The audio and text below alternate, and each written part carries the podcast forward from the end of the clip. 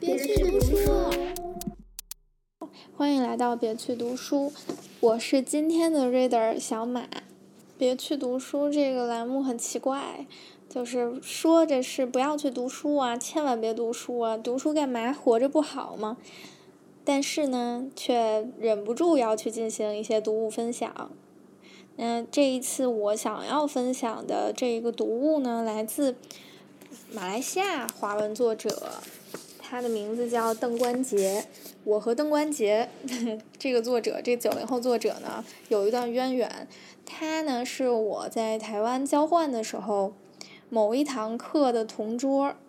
诶，我在台湾师范大学念书的时候，在国文所，就是国文系的研究所，有修一门七零后的台湾和大陆小说的这个对比，啊，是石老师来讲的。嗯，那那个时候呢，台湾它是可以三校还是四校，就是混合上学。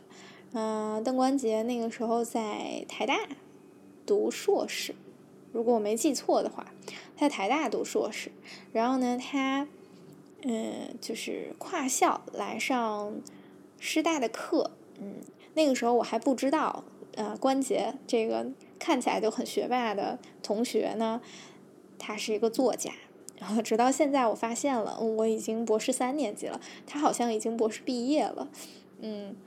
这是一个很奇妙的缘分啦，所以我第一次听说邓关杰的书，嗯，在国内出版，我就去买了来看。他这本书的名字叫《故事的废墟》，那他当然也有台版，台版好像叫《废墟的故事》。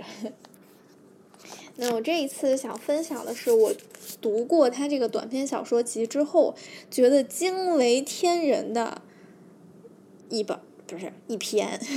叫做林语堂的打字机。那这一篇林语堂的打字机，它主要讲了一个什么样的故事呢？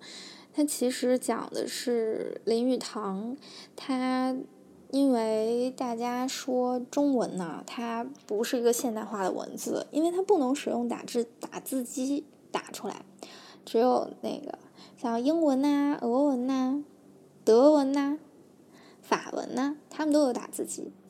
那林语堂呢，就开花了很多时间去读写摘抄他能找到的各个版本的字典，然后呢，把这个字典熟记于心，同时去寻找中文它真正的规则，它化繁为简啊，形成一个中文宇宙的规则是什么？当然，小说最后说林语堂是造成了这个打字机。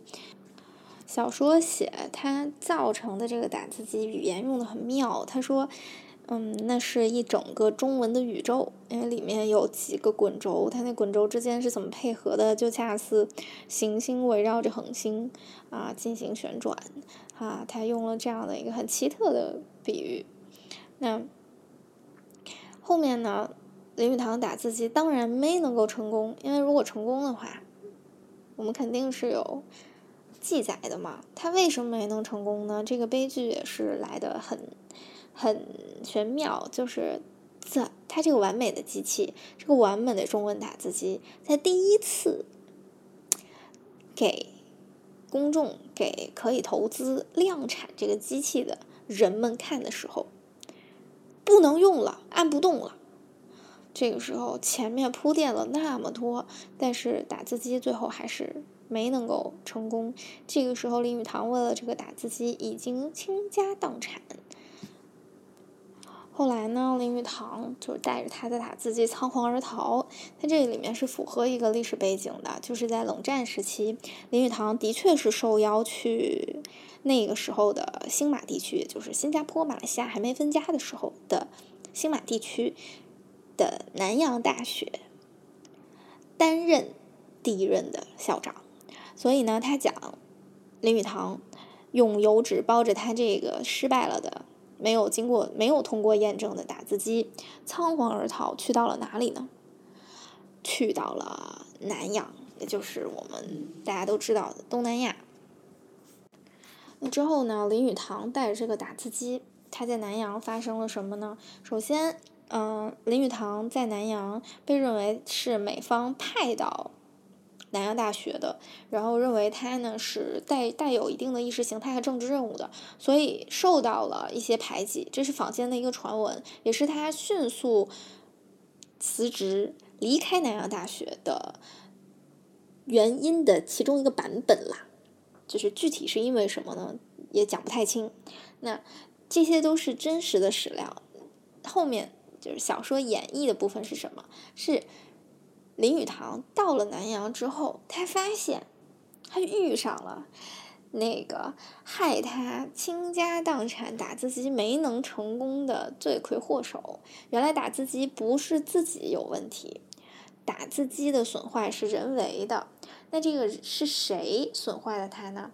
他说的是，呃，是这个制陪林语堂制作这个打字机的一个工程师。好，那其实这就是这个故事的梗概。真正让我最惊艳的，不是说它这个故事的真假掺杂、虚实变换，以及它带有那个马来西亚作者独特的字句斟酌、奇思妙想、妙语连珠，这些都比较基本。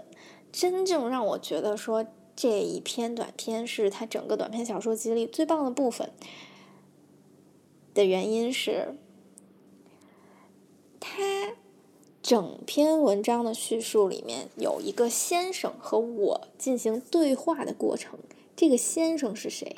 这个先生是这个打字机。这个打字机最后成为了一个有灵魂的，不用你去跟他讲任何一个字，他就明白你想说什么。你只要按下一个按键，他就会回答你所有问题的真正的打字。我读到原文这里，说实话，我当时就惊呆了。先生啊，他说：“我这样说好了，完美的打字机要达成两个目的，首先要能了解人的意念。”再来，则是精准的表达该意念。因此，完美打字机必须了解我们意念的每个缝隙。更具体的说，要做成一台完美的打字机，必然会经历几个阶段。